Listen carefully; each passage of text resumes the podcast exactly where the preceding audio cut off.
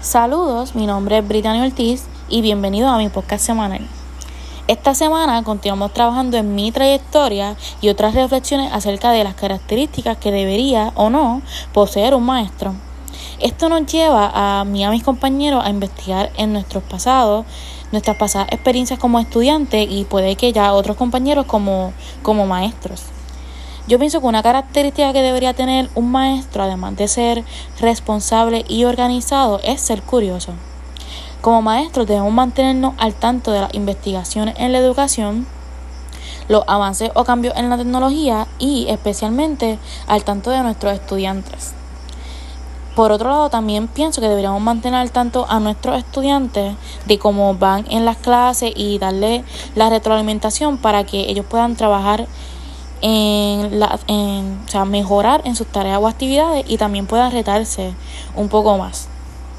Otra característica que encuentro de las más importantes en un maestro es ser open-minded. Así podemos ayudar a nuestros estudiantes a sentirse seguros y sentirse libres al momento de expresarse en sus trabajos y en sus actividades.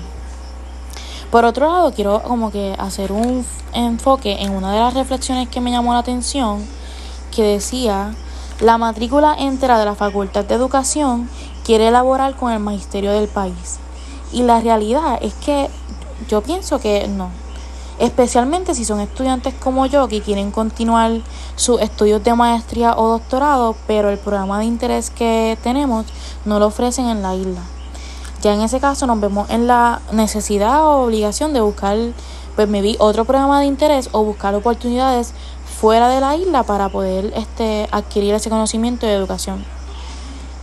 Claro está, siempre uno puede volver al lugar donde, creció y eso, porque yo entiendo que como personalmente yo entiendo que yo y otros compañeros como que siempre hemos querido pues enseñar y compartir nuestro conocimiento aquí en nuestra isla en Puerto Rico pero de, claro se puede ya después de que uno coja la, el conocimiento y las experiencias que necesarias puede volver a, a compartir ese conocimiento a la isla.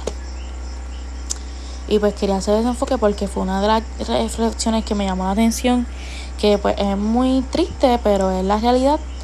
Pero pues esperemos que todos salgamos bien y que siempre podamos o volver o si es el caso de que alguien quiere pues seguir en otro lugar, pues es también bienvenido es siempre importante buscar la comodidad este, de uno mismo cuando viene, cuando se requiere, cuando se está hablando del crecimiento académico o profesional.